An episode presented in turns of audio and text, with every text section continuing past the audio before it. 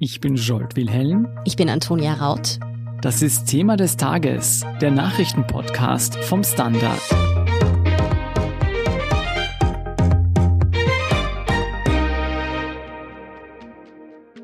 Österreich ist Lockdown-müde. Während die Regierung strenge Corona-Maßnahmen bis mindestens 8. Februar verordnet hat, regt sich zunehmend Unmut in der Bevölkerung. Kritiker auf der einen Seite sehen sich in ihren Freiheiten beraubt und gehen demonstrierend auf die Straßen. Andere stoßen sich an Widersprüchen im Pandemie-Management und dem zu laschen Umgang mit den Verweigerern der Schutzmaßnahmen. Welche neuen Maßnahmen auf uns zukommen, wieso eine Demo in Wien für so viel Zündstoff sorgt und wie die Regierung das Vertrauen der Bevölkerung verspielt, erklären Laurin Lorenz und Colette Schmidt vom Standard. Zunächst zu den jüngsten Corona-Maßnahmen, die am Wochenende angekündigt wurden. Antonia, was heißt das konkret für den Lockdown? Ja, der hätte ja eigentlich am 24. Jänner enden sollen. Damit wird's aber wenig überraschend nichts, weil die Zahl der Neuansteckungen ja pro Tag noch immer bei weit über 1000 liegt. Der Lockdown wird deshalb bis zum 7. Februar verlängert und verschärft. Im Alltag werden wir vor allem die neue FFP2-Maskenpflicht merken. Der normale Mund-Nasenschutz reicht ab dem 25. Jänner nämlich nicht mehr. Dann müssen wir im Handel und in Öffis FFP2-Masken tragen. Die sind aber nicht nur sicherer, sondern auch teurer. Deshalb hat die Regierung angekündigt, dass sie in Supermärkten zum Einkaufspreis erhältlich sein sollen. Menschen mit niedrigem Einkommen sollen außerdem gratis FFP2-Masken bekommen. Und eine Neuerung gibt es auch zu der Abstandsregel. Der viel zitierte Babyelefant reicht nicht mehr aus. Anstelle dessen muss man nun in Supermärkten und anderen öffentlichen Räumen zwei Meter Abstand zu anderen Personen halten. Mehr Abstand empfiehlt die Regierung auch in Betrieben. Unternehmen sollen soweit es geht auf Homeoffice setzen. Eine Verpflichtung dazu gibt es aber nicht. Weiterhin zu bleiben die Schulen. Sie sollen erst nach den Semesterferien wieder auf Präsenzunterricht umstellen. Geplant sind unter anderem Schichtbetrieb und regelmäßige Corona-Selbsttests. Die sollen den Schülern vom Staat zur Verfügung gestellt werden. Für die Gastronomie, den Tourismus und die Kulturbranche ist weiter alles auf Eis gelegt. Dafür gibt's zusätzliche finanzielle Hilfen vom Staat. Ziel der Regierung ist es jetzt erst einmal, die Sieben-Tage-Inzidenz auf unter 50 zu bringen, wie es die EU seit dem Sommer empfiehlt. Aktuell liegt sie in Österreich bei etwa 150. Das klingt ja soweit alles nachvollziehbar, auch angesichts der Tatsache, dass die Infektionszahlen in Österreich trotz wochenlangem Lockdown noch immer bei weit über 1000 liegen und die britische Virusmutation sich weiter ausbreitet. Für umso mehr Aufregung am Wochenende sorgte deshalb vielleicht eine große Demonstration gegen die Corona-Maßnahmen in Wien. Mehr als 10.000 Menschen, darunter Leute, die die Maßnahmen leid sind oder auch um die Existenz ihrer Betriebe fürchten, gingen auf die Straße. Und dann waren da auch rechtsextreme Gruppierungen, Ex-Vizekanzler HC Strache und AfD-Politiker sowie selbsterklärte Querdenker, die in der Innenstadt skandierten. Danach gefragt, warum sie auf die Straße gehen, antworteten die Demonstranten so. Mein Name ist Gabriel und ich bin Patriot in Österreich. Weg mit den Politikern. Ich möchte, dass die Schulen wieder öffnen, weil Distance Learning ist keine Dauerlösung. Ich finde, man muss viele Perspektiven einbeziehen, die jetzt von der Regierung nicht berücksichtigt werden. Man muss halt einen gescheiten Plan machen. Jetzt hat die Regierung über ein Jahr Zeit gehabt und es ist nichts passiert außer Zusperren. Und das geht halt nicht mehr, weil wir kratzen alle am Existenzminimum. Was war denn euer Eindruck, Colette und Laurin? Warum ist diese Demonstration so groß und lautstark ausgefallen?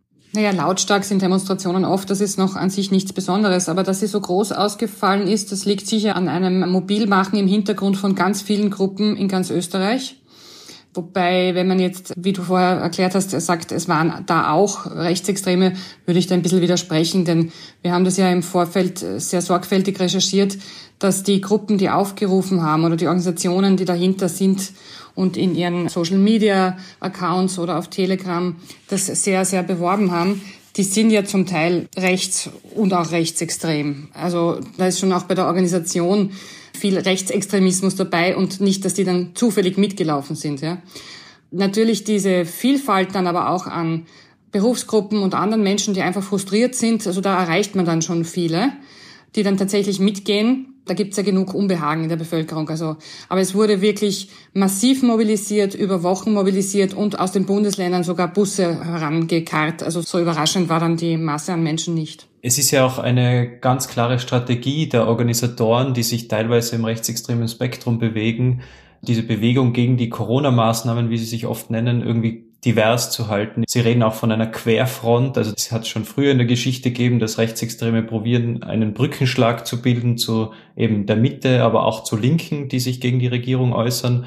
Und wir können eigentlich anhand vom Samstag an der Demo sehen, dass das zumindest in Ansätzen funktioniert hat. Also es sind auf dieser Demo, wie gesagt, also organisierte Rechtsextreme bis hin zu Neonazis neben ganz unbescholtenen Bürgern marschiert unter dem gleichen Titel, aber mit den gleichen Bannern. Was wir auch wissen von solchen Gruppen, wo die sich austauschen, und was auch durchaus der Staatsschutz schon ermittelt hat, die halten sich diese Normalbürger, wie wir sie jetzt nennen würden, auch als nützliche Idioten. So nennen sie sie teilweise auch wirklich, ja, in den Chats, die ihnen das Geschäft machen. Also das muss man auch sagen. Man muss das auch wissen, wenn man da mitgeht eigentlich, dass man ihnen da durchaus dient. Ja, wenn man die Bilder betrachtet, fällt auf, dass viele Demonstranten ohne Masken unterwegs waren und auch Babyelefanten hätten dann nicht viele dazwischen gepasst. Der Sicherheitsabstand war nicht gegeben. Jetzt ist in einem Rechtsstaat selbstverständlich, dass man demonstrieren gehen darf. Aber wie kann es sein, dass sich so viele Menschen nicht an die Gesundheitsvorschriften halten, mitten in einer Pandemie und damit viele weitere Menschen gesundheitlich gefährden? Wieso wurde da nichts dagegen unternommen, Laurin? Also das Absurde an diesen Demonstrationen ist ja, dass sie genau gegen diese Maßnahmen richten, die sie selbst auch einhalten müssten. Also die richten sich ja gegen die Maskenpflicht, gegen das Abstandsgebot, gegen den Babyelefanten sozusagen. Also sie richten sich eigentlich gegen alles, was quasi die Regierung oder die Gesellschaft unternimmt, um die Pandemie einzudämmen, weil viele der Organisatoren, aber auch viele, die da teilnehmen, glauben gar nicht daran, dass es eine Pandemie gibt. Die sprechen teilweise von einer Plandemie. Also in dieser Formulierung steckt das L da drinnen für Plan. Also es gäbe einen Plan hinter diesen Maßnahmen, nämlich dass sie uns ruhig stellen, die Regierenden. So wird das oft propagiert. Also das ist einmal vielleicht der Grund, warum die Menschen diese Maßnahmen da nicht einhalten und vielleicht das wichtiger sehen, als quasi die Ansteckungen zu stoppen. Und auf die Frage, warum da nichts unternommen wurde, das ist ja gar nicht so leicht zu beantworten. Einmal festzuhalten ist, dass die Polizei angekündigt hat im Vorfeld, konsequent gegen Verstöße gegen die Covid-Maßnahmenverordnung, also Mund-Nasenschutz und Abstand einhalten, vorzugehen. Das hat sie augenscheinlich nicht gemacht. Also am Rande wurden zwar schon über 100 Identitäten festgestellt und teilweise werden die wahrscheinlich auch zur Anzeige gebracht werden, aber die große Masse konnte da unbehelligt einfach laufen, ohne diese Verwaltungsgesetze einzuhalten. Das heißt, man kann hier von einem Versagen der Behörden sprechen, Colette? Ja, das würde ich schon. Also man muss sich auch fragen, was für einen Stand der Innenminister beim Polizeiapparat hat, dessen Chef er ist weil äh, der hat ja extra eine Richtlinie herausgegeben vor knapp zwei Wochen, wo man eben der Polizei helfen wollte, ein bisschen rigoroser umzugehen im Umsetzen dieser Covid-19-Maßnahmengesetze bei Demonstrationen und auch schon im Vorfeld genau zu schauen, wer meldet die an. Kann man, weil sie zum Beispiel verbal eskalieren in ihren Foren, das haben sie ja getan, also da waren bis hin zum Aufrufen zum Mord zu lesen und auch schon immer wieder angekündigt, wir tragen sicher keine Masken, dass man sie schon vorher gar nicht zulässt. Ja. Es ist natürlich sehr schwierig, Demonstrationen nicht zuzulassen. Wir alle sind hoffentlich für ein Demonstrationsrecht. Das ist ganz wichtig und in der Verfassung verankert. Aber es ist umgekehrt dann, wenn sie einmal läuft, die Demo, hier nicht einzugreifen, da gibt es eigentlich keine Entschuldigung dafür, weil wir haben das von sogenannten linken Demos oft gesehen. Historisch ist es ja absurd, dass früher das Vermummen verboten war und jetzt muss man einen Mundschutz tragen, aber so ist es jetzt in der Pandemie eben, das haben wir noch nie gehabt, die Situation. Aber da gab es das auch, dass zum Beispiel Blöcke bei Demos vermummt waren und wenn die sich nicht diese Vermummung abgenommen haben, dann ist dieser Zug halt einfach gestoppt worden von der Polizei und konnte so lange nicht weitergehen. Das hätte man jetzt auch umgekehrt machen können, sagen, jetzt setzt ihr Masken auf, oder, ja? Oder rigoros strafen. Es gab 156 Anzeigen nach dem Covid-Maßnahmengesetz. Und es sind 10.000, die Veranstalter sprechen ja selber von 50.000 Leute dort gegangen, und zwar die allermeisten ohne Maske. Das kann man auf all unseren Fotos und den Fotos anderer Medien sehen. Also hier wurde einfach gar nichts gemacht und diese Richtlinie wurde einfach nicht umgesetzt vom Minister. Ich würde das Verhalten der Polizei als Versagen, aber vor allem im Vorfeld der Veranstaltung bezeichnen, weil es gibt vielleicht auch gute Gründe, warum man eine Veranstaltung mit 10.000 Personen jetzt nicht komplett auflöst oder jeden einzelnen Teilnehmer da beamtshandelt. Es hat ja durchaus Eskalationspotenzial gegeben und ich glaube, das war den Behörden bewusst. Es war eben diese Mischung aus organisierten Rechtsextremen, ganz viel empörten Bürgern und teilweise auch gewaltbereiten Hooligans. Aber die Behörden haben halt auch im Vorfeld, also die Demos haben sich ja aufgebaut. Das ist jetzt die größte Demo gegen die Corona-Maßnahmen gewesen. Aber es hat jetzt monatelang jede Woche Demos gegeben, bei denen auch kleinere Grüppchen keinen Abstand eingehalten haben, keine Maske getragen haben. Und die Polizei hat das dort ebenso meistens toleriert. Und auch die Redelsführer und Redelsführerinnen hat man eigentlich wenig in die Zwänge genommen sozusagen, obwohl sie mehrmals auch auf Veranstaltungen aufgerufen haben, die Polizei Wien hat ja im Nachhinein erklärt, dass zahlreiche Identitätsfeststellungen wegen Missachtung der Covid-19-Auflagen bereits erfolgt sind. Die Betroffenen werden natürlich auch angezeigt. Was heißt das denn genau, Laurin? Womit müssen diese Demonstranten rechnen? Ja, das ist so wie zu schnell fahren, ein Verwaltungsstrafverfahren, das wird angezeigt und man muss mit einer Verwaltungsstrafe rechnen. Die bewegt sich bei die 50 Euro, wenn man die sofort quasi exekutiert und wenn es zu einer Anzeige kommt, dann kann die durchaus einmal ein paar hundert Euro, ich glaube maximal 500 Euro betragen. Ich denke nicht, dass da die Strafen jetzt irgendwie fallen gelassen werden, weil das ja eine sehr bewusste Handlung war gegen das Gesetz. Also die werden wahrscheinlich zahlen müssen. Gilt das auch für die prominenteren Demo-Teilnehmer wie Strache oder den AfD-Abgeordneten Hans-Jörg Müller? Ja, natürlich. Also auch Politiker oder Ex-Politiker haben sich an Gesetze zu halten.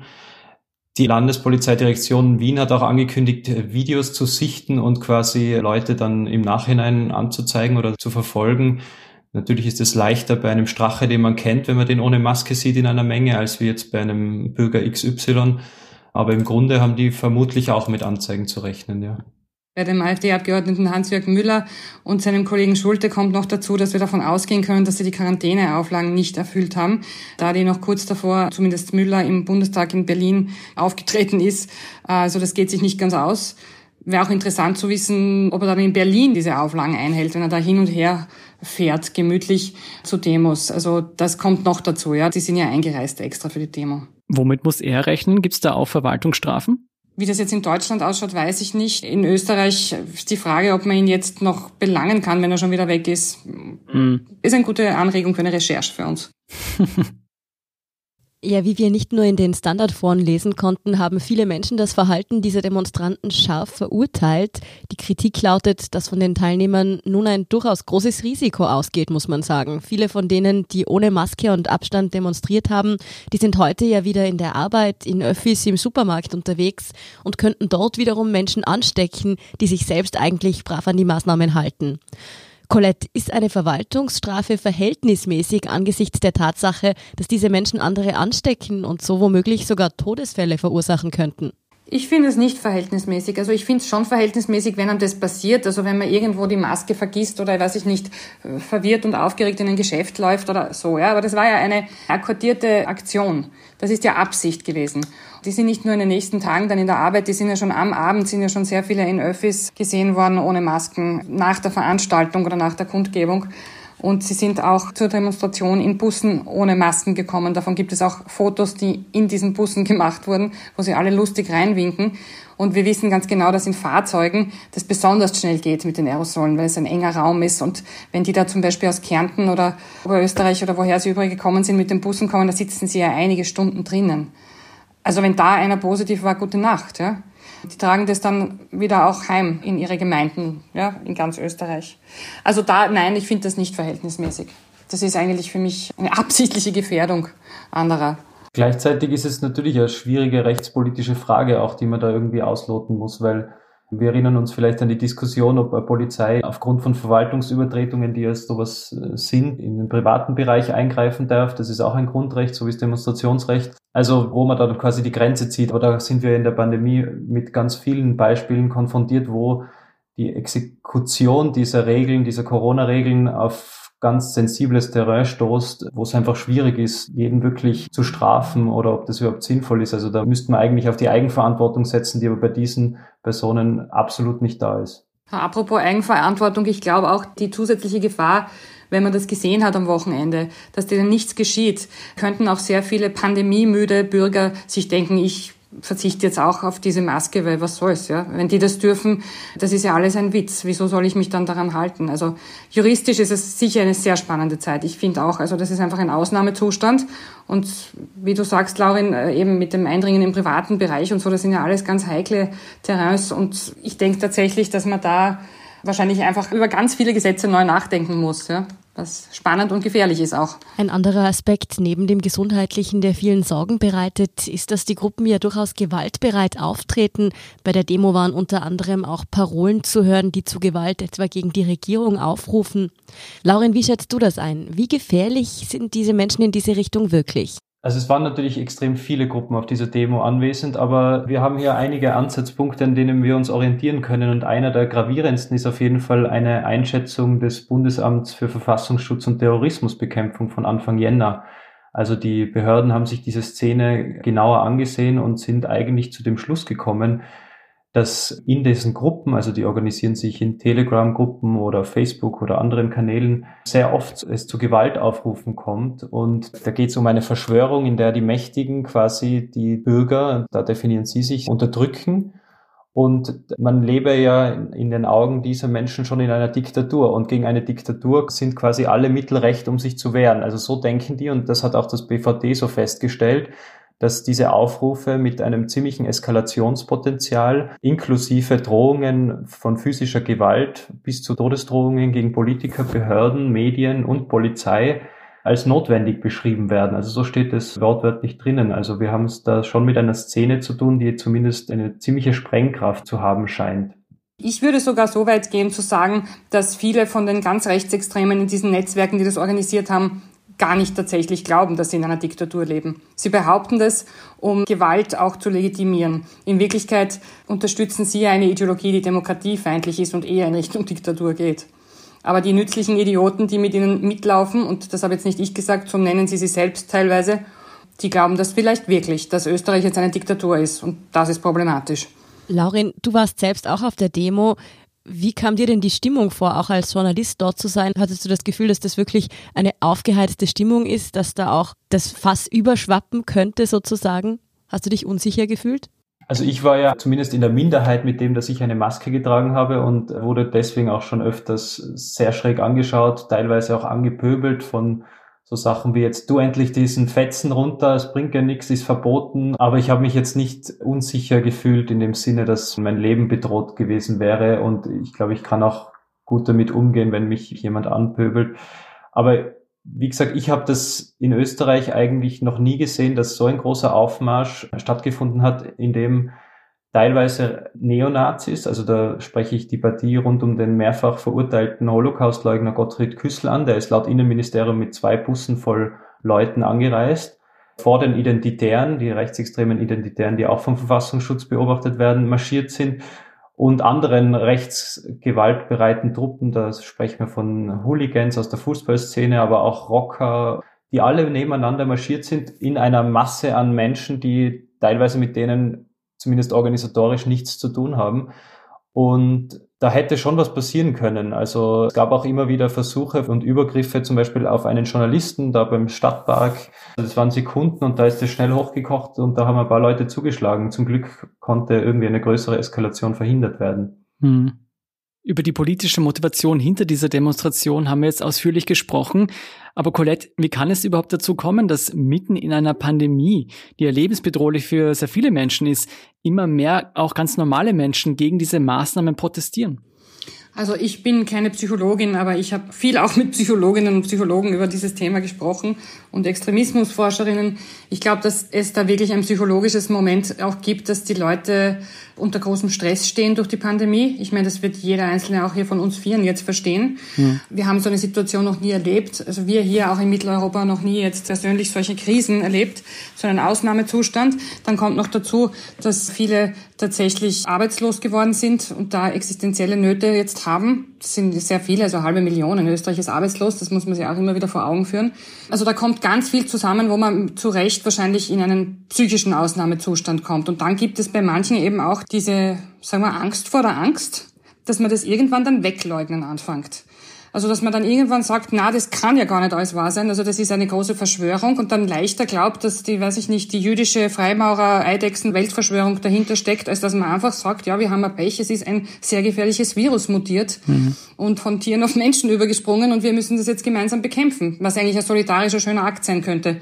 Aber ich glaube tatsächlich, dass wenn man nicht in einer gröberen Lebenskrise steckt, ja, mhm. wie immer die aussieht, dass man dann vielleicht nicht so leicht in sowas hineinkippt. Dann gibt's natürlich die kleinen Graubereiche noch, wo man sagt, okay, hier hat man zu viel Panik gemacht am Anfang der Pandemie seitens der Regierung und da das zu wenig ernst genommen.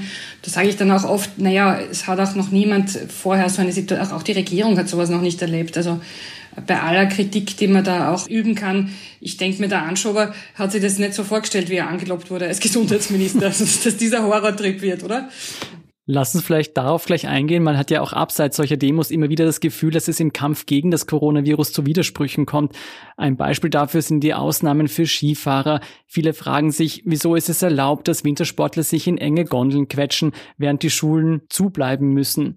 Laurin, sorgen solche Widersprüche dafür, dass die Menschen das Vertrauen in die Richtigkeit der Maßnahmen zusehends verlieren? Das ist jetzt natürlich eine schwierige Frage, ob man da jetzt quasi einen direkten kausalen Zusammenhang herstellen kann, aber Natürlich ist es so, dass sich, glaube ich, ganz viele Leute und Menschen nicht mehr auskennen, was jetzt erlaubt ist oder warum man jetzt ein Jahr lang einen Meter Abstand gehalten hat und jetzt ist der irgendwie nicht mehr genug. Und wir wissen ja auch, dass in der Regierungskommunikation ziemlich viel schiefgelaufen ist. Also es sind sicher Maßnahmen, die jetzt nicht vertrauensfördernd sind. In diese Kerbe schlägt nämlich auch gerade die Opposition, also die, zum Beispiel die SPÖ hat heute gesagt, die Parteivorsitzende Randy Wagner, dass eben in der Art, wie die Regierung kommuniziert, in der Art, wie sie Lockdowns ankündigt, das Vertrauen in die Bundesregierung verloren geht. Also, also es gibt diese Meinung, man könnte das vertreten. Wie gesagt, das ist auch die Frage, was ist die Alternative? Wir sind auf jeden Fall vor einer Situation, die es davor noch nicht gegeben hat. Und dafür kennt man halt auch die richtigen Maßnahmen vielleicht noch nicht. Aber diese Widersprüche sind da und die sorgen auf jeden Fall für Verunsicherung. Colette, ein Resultat aus dieser Verunsicherung ist ja teilweise auch die mangelnde Impfbereitschaft, selbst bei kritischen Berufsgruppen wie etwa dem Pflegepersonal in Heimen. Werden die Bürger zu wenig aufgeklärt? Versagt hier die Kommunikationsstrategie der Regierung? Ja, das muss so sein, weil sonst könnte ich mir das überhaupt nicht erklären, dass Pflegepersonal in Heimen oder auch Krankenschwestern und Pfleger in Spitälern auf Stationen, wo nur Risikopatienten sind, das habe ich jetzt auch schon gehört, sich zur Hälfte weigern, sich impfen zu lassen. Wenn man dann nachfragt, hört man, na, ich warte lieber noch, weil das ist ja nicht so lange getestet worden. Und wir haben uns ja auch im Ressort sehr damit beschäftigt, das ist ja nicht schneller gegangen, weil sie jetzt da ein paar Zulassungsstufen ausgelassen haben, sondern weil so intensiv und mit viel mehr Kapazität und Personal auch diese Dinge erforscht wurden. Ja. Wenn ich dann sehe, dass sich hoch angesehene Virologen ohne mit der Wimper zu zucken impfen lassen, lasse ich mich auch impfen. Wenn das aber nicht ankommt bei Krankenschwestern und Pflegern, dann läuft in der Kommunikation was schief. Ja. Ich glaube, dass da die Regierung auch wirklich richtige Kampagnen machen sollte, positive. Also zum Beispiel, man hat es ja jetzt gemerkt, ich weiß nicht, ob ihr das mitbekommen habt mit dem Volks-Rock'n'Roller Gabalier, der hat irgendwo gesagt, der lässt sich nicht impfen und dann war totale Aufregung, weil man natürlich weiß, dass der hunderttausende Fans hat. Ja? Jetzt hat er gesagt, er lässt sich impfen und das ist ein gutes Beispiel. Vielleicht sollten ein paar so richtig beliebte Menschen in Österreich, muss jetzt nicht nur der Gabalier sein, da gibt es auch andere, die vielleicht wieder andere lieber mögen, äh, auch hergehen und sagen, ja, ich habe mir überzeugen lassen. Und das kann man, wenn man wirklich auf Experten hört, sehr gut. Ich bin ja auch ein kritischer, ängstlicher Mensch durchaus und würde mir nicht alles reinhauen. Aber ich sag bitte sofort, ich lasse mich impfen. Und ich glaube, wenn da ein paar Prominente eingespannt werden täten von der Regierung, wäre das vielleicht eine gute Idee, weil die Bevölkerung kriegt zu wenig Info offensichtlich oder die Info findet nicht ihren Weg und sie brauchen irgendwie Menschen, denen sie vertrauen, die ihnen das sagen. Die Regierung ist momentan nicht wahrscheinlich gemeint mit Menschen, denen sie vertrauen, leider. Abgesehen von zum Beispiel solchen Vorbildimpfungen, was könnte die Regierung denn noch tun, damit die Stimmung in der Bevölkerung nicht weiter und weiter kippt? Einfach klar kommunizieren, nicht so viel Widersprüchliches. Das tut nicht gut. Ich verstehe schon, dass die ganz oft mit wahnsinnig viel Kammern und Gruppen und Sozialpartnern und Ländern diskutieren müssen und nicht alles gleich rausblasen können. Aber ganz schlimm war das im Herbst, wo es eine PK gegeben hat, wo angekündigt wurde, dass es in zwei Tagen wieder eine PK gibt, also eine Pressekonferenz. Also da ist viel Luft nach oben. Obwohl ich gerade dieses vergangene Wochenende das nicht so schlecht fand, wo zuerst einmal nur Experten, ich glaube, das war am Samstag, gesprochen haben, Vormittag bei einer PK nur Wissenschaftler und am nächsten Tag dann geeint und parteiübergreifend, auch mit Oppositionsparteien, die Politik dann den Lockdown, den weiteren verkündet hat. Also ich finde, da geht ja eh schon ein bisschen was in eine gute Richtung. Sie sollten nur wirklich aufhören, so Dinge zu sagen wie, im Juli haben wir wieder ein normales Leben. Das können sie einfach nicht sagen. Und sie machen sich da lächerlich. Da würde ich mich einfach zurückhalten und lieber Durchhalteparolen, anstatt irgendwie irgendwas zu behaupten, das da nicht eintreten kann. Ja, durchhalten wird wohl leider wirklich noch das Motto für die nächsten Monate, solange die Pandemie Österreich so fest im Griff hat. Danke für eure Einschätzungen, Colette Schmidt und Laurin Lorenz. Danke euch, ja. Ja, gerne. Wir sind gleich zurück.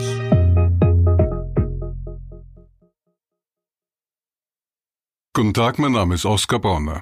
Wenn man in stürmischen Zeiten ein wenig ins Wanken gerät, den eigenen Weg aus den Augen und die Orientierung verliert, dann ist es sehr hilfreich, wenn man etwas hat, woran man sich anhalten kann. Der Standard, der Haltung gewidmet. Jetzt gratis testen auf Abo der Standard AT. Und hier ist, was Sie heute sonst noch wissen müssen. Erstens.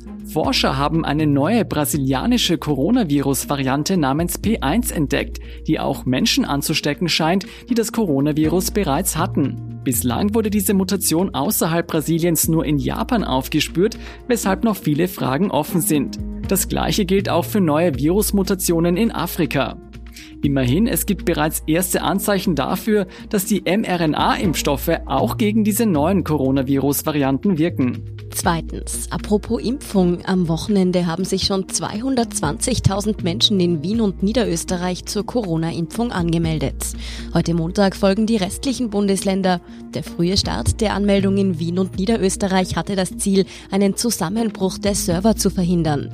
Wer noch nicht angemeldet ist, braucht sich aber keine Sorgen zu machen. Der Zeitpunkt der Anmeldung entscheidet nicht darüber, wann man geimpft wird. Und drittens, der russische Regierungskritiker Alexei Nawalny ist nach Russland zurückgekehrt und direkt nach seiner Ankunft in Moskau verhaftet worden. Angeblich aufgrund von Verstößen gegen seine Bewährungsauflagen. Nawalny ist vor fünf Monaten auf einem Flug in Sibirien vergiftet worden. Er ist danach in Deutschland medizinisch behandelt worden und hat sich dort von dem Anschlag erholt. In Russland sind bis heute keine Ermittlungen zu dem Mordversuch eingeleitet worden. Mehr dazu und die aktuellsten Informationen zum weiteren Weltgeschehen finden Sie wie immer auf der Standard.at. Um keine Folge von Thema des Tages zu verpassen, abonnieren Sie uns bei Apple Podcasts oder Spotify. Unterstützen können Sie uns mit einer 5-Sterne-Bewertung und vor allem indem Sie für den Standard zahlen. Alle Infos dazu finden Sie auf abo.derstandard.at und dst.at slash supporter. Danke für Ihre Unterstützung. Ich bin Jolt Wilhelm. Ich bin Antonia Raut. Baba und bis zum nächsten Mal.